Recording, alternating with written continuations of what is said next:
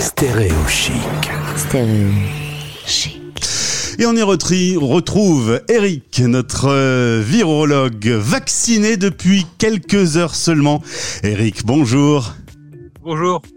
Alors euh, hier après-midi, euh, tu étais gentiment installé dans un, une grande salle de réception d'un hôtel et t'attendais ton tour. On a papoté un peu à ce moment-là et, et voilà, ça y est, t'es vacciné. C'est ça, c'est bon, c'est dans le bras. Avec euh, quel vaccin? Le Pfizer. Bien, c'est celui qui pose visiblement le, le moins de problèmes. On rappelle à nos auditeurs que tu es français, installé à Boston, virologue de profession. Et c'est avec toi qu'on échange sur des sujets euh, sérieux, comme par exemple la vaccination. On sait qu'en France, aujourd'hui, euh, on a un gros débat sur l'AstraZeneca. Euh, ce débat, il existe un peu partout autour de la planète. Euh, alors en fait, le problème c'est que AstraZeneca n'a pas été euh, autorisé aux États-Unis. Euh, de façon assez bizarre. Euh, Je pense, je sais même pas s'ils ont fait de dossier pour, euh, ou s'ils l'ont fait pour la FDA. Ils en ont pas eu besoin en fait de l'utiliser. Ouais. On a le même débat en fait euh, chez nous maintenant avec le Johnson Johnson, le, le nouveau vaccin qui arrive en France, parce que c'est la même technologie, c'est un adénovirus, et euh, il y a aussi eu des cas rares toujours euh, de, de, de, de, cailloux sanguins qui sont apparus, qui ont provoqué des morts malheureusement. Et donc on commence à avoir ce débat maintenant.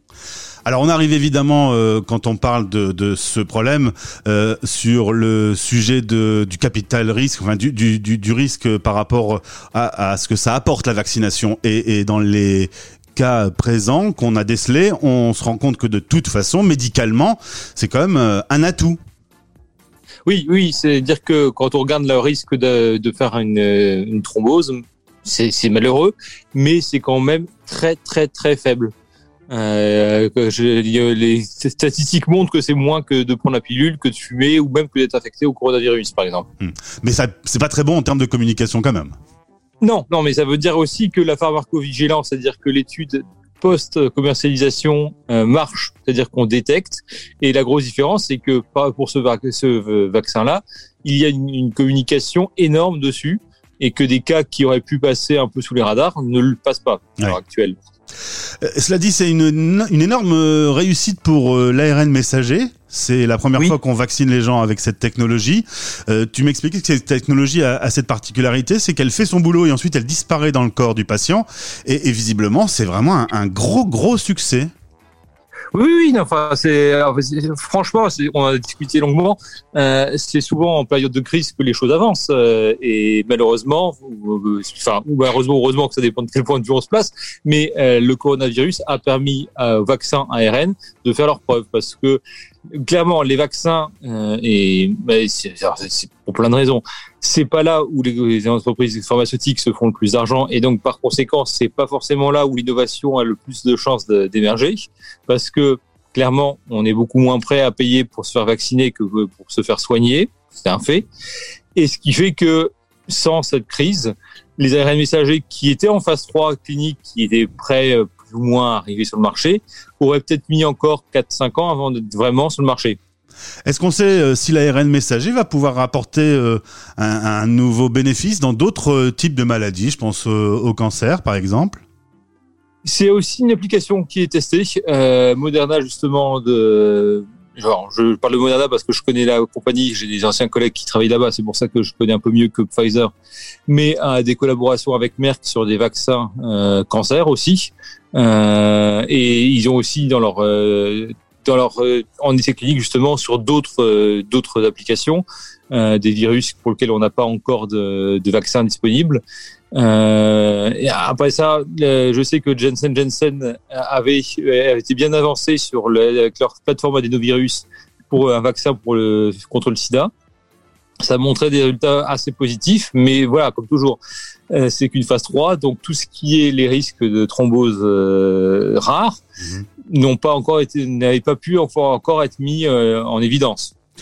En tout cas, on va dire que globalement, c'est plutôt une bonne nouvelle. Tu me disais qu'en plus, euh, selon les différents variants, euh, la technologie euh, risque de pouvoir s'adapter et, qu'on pourra continuer à contrer le développement de la pandémie, malgré un, double variant qui existe actuellement aux États-Unis?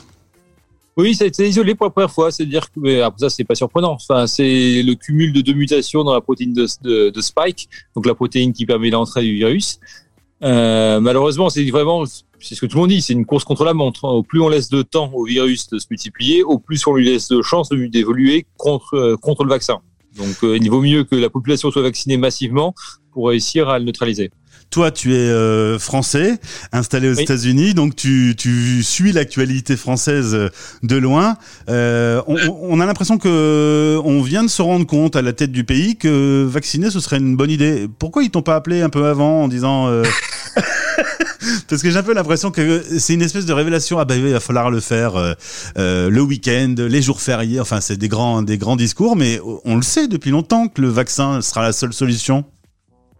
Ah, je pense que le problème en France, c'est triste à dire, mais c'est un problème de de- de- d'approvisionnement. Il n'y a eu pas eu assez de vaccins euh, disponibles pour la population. Euh, les États-Unis, pour ça, ont vraiment décrété. Enfin, clairement, Biden, quand il est arrivé au pouvoir, a signé les, des, des décrets qui permettaient de réquisitionner tout ce qui est produit aux États-Unis. C'est-à-dire qu'il a utilisé des décrets qui sont normalement utilisés en pleine de guerre.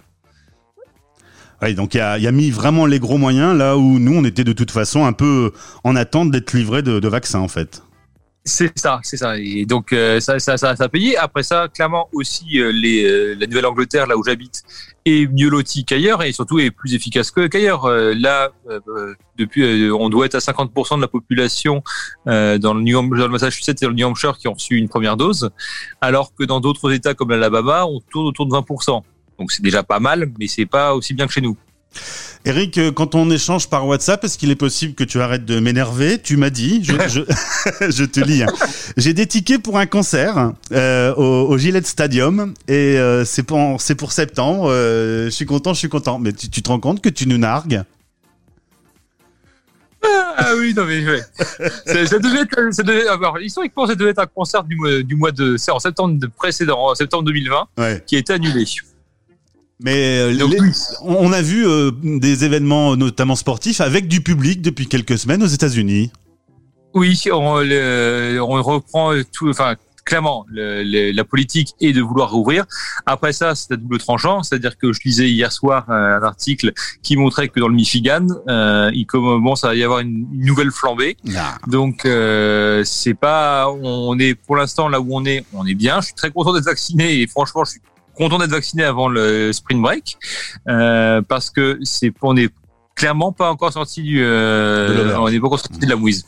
Euh, dernière question euh, au virologue. On vit une troisième vague en France. Il y a de la vaccination, et, mais c'est lent. Est-ce qu'une quatrième vague, par exemple, c'est imaginable? Ou malheureusement oui, euh, on avait discuté. Je, je pense que de toute façon c'est un virus qui est pas parti pour disparaître. Euh, la, la chose la plus probable, c'est qu'on se retrouve à faire une- un vaccin euh, qui soit renouvelé tous les ans. Mais clairement, ce virus a des capacités d'infection énormes et donc si on lui laisse une chance, ben il réapparaîtra. Une cinquième vague? Une sixième vague? Ah, vas-y, on peut espérer que d'ici là les gens soient vaccinés. Mais à part le vaccin, euh, ou, la disparition de ce virus qui peut muter et disparaître comme ça déjà arrivé dans cette famille de coronavirus, pour l'instant, il n'y a aucune certitude. Il n'y aura pas forcément euh, de vagues. Enfin, on, enfin, on peut espérer que si la population, si, la- si on arrive à un seuil critique où euh, les, gens ont une immunité, il n'y aura pas d'impact économique comme il y a actuellement. En fait, le problème, c'est que pour l'instant, euh, on est un peu à poil contre le virus. Mm. Euh, Vacciner, même quoi, avec un vaccin qui protège pas 100%, on est en slip, c'est déjà mieux. Eh ben, euh, merci. euh, euh, on est vraiment de bonne humeur maintenant. merci beaucoup, Eric, en tout cas d'avoir été avec nous. Aucun symptôme, tout va bien, le, le bras bouge toujours? Oui, il est douloureux quand même. Ah ouais. Je suis assez surpris. Clairement, on sent que c'est pas la même chose. Ma femme avait eu la même chose parce qu'elle a été vaccinée la semaine dernière et avec le Moderna, donc on peut vraiment comparer le, le comportement des deux vaccins. Ça, ça a mis du temps. C'est pas au moment de l'injection que ça fait mal. Ça apparaît 3-4 heures plus tard et le lendemain, ça continue à faire mal. Bon, alors, euh, bah, prends soin de toi et on se retrouve prochainement. Et pour des bonnes nouvelles, s'il te plaît, à l'antenne de Stéréo Chic, Eric. Ça marche, à bientôt. Stay tuned. Les Français parlent au français. Les Français parlent au français. En direct à midi, en rediff à minuit.